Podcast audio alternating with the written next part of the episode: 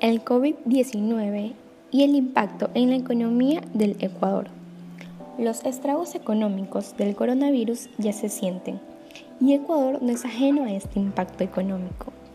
En una primera etapa de la emergencia sanitaria por coronavirus, las pérdidas sumarían un total de 6 mil millones de dólares, según el ministro de Comercio Exterior Iván Ontaneda.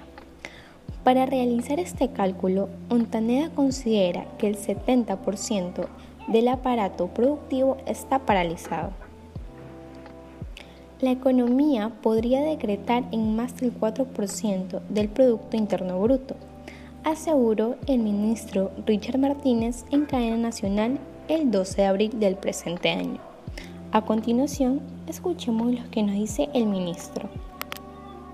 La economía podría decrecer en más de 4 puntos del PIB.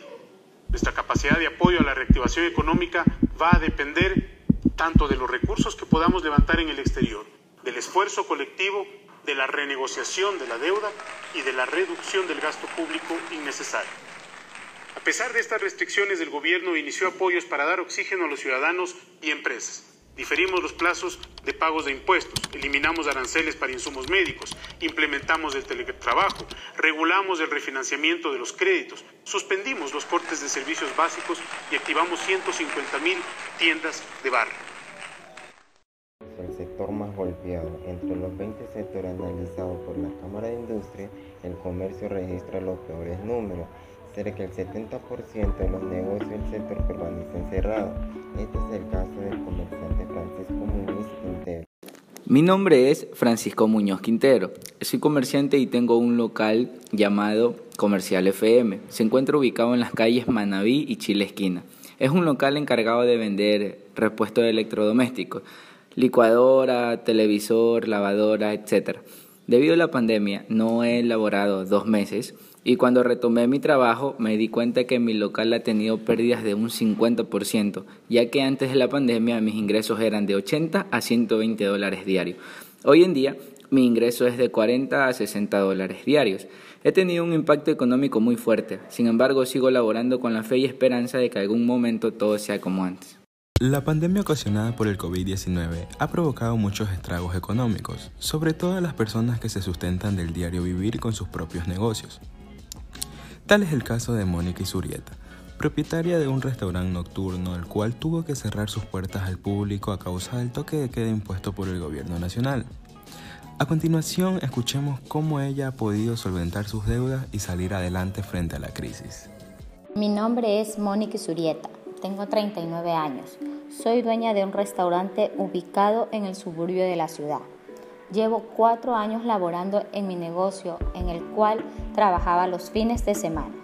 Antes de la pandemia mi ganancia mensual era de 500 a 600 dólares. Debido a la emergencia sanitaria tuve que cerrarlo. Le di un giro a mi negocio implementando el servicio a domicilio y para llevar. Actualmente mi ganancia es de 200 a 300, la mitad de lo, de lo que ganaba antes. La pandemia afectó mi economía pero gracias a ese modo de trabajo he podido solventar mis gastos y seguir adelante con mi negocio. En Cantón Rocafuerte, provincia de Manabí, se encuentra la joven Daniela López, quien antes tenía un negocio de repostería. Actualmente, por motivos de la pandemia, se vio obligada a buscar otra manera de sustentarse. Aquí un poquito de ella. Ahorita estoy trabajando en un negocio propio de de mascarillas, trajes de bioseguridad, alcohol, gel antibacterial, todos estos productos que hoy en día están muy de moda por la situación que vive el país y el resto del mundo. Gracias al virus, al COVID-19 que nos cogió desprevenidos a todos, es de la manera de la cual sobrevivo actualmente. Eh, estuve al principio de lo que es la cuarentena trabajando con tortas, pero no es un negocio tan de primera necesidad en estos tiempos, por lo que la gente ahorita se enfoca más en la salud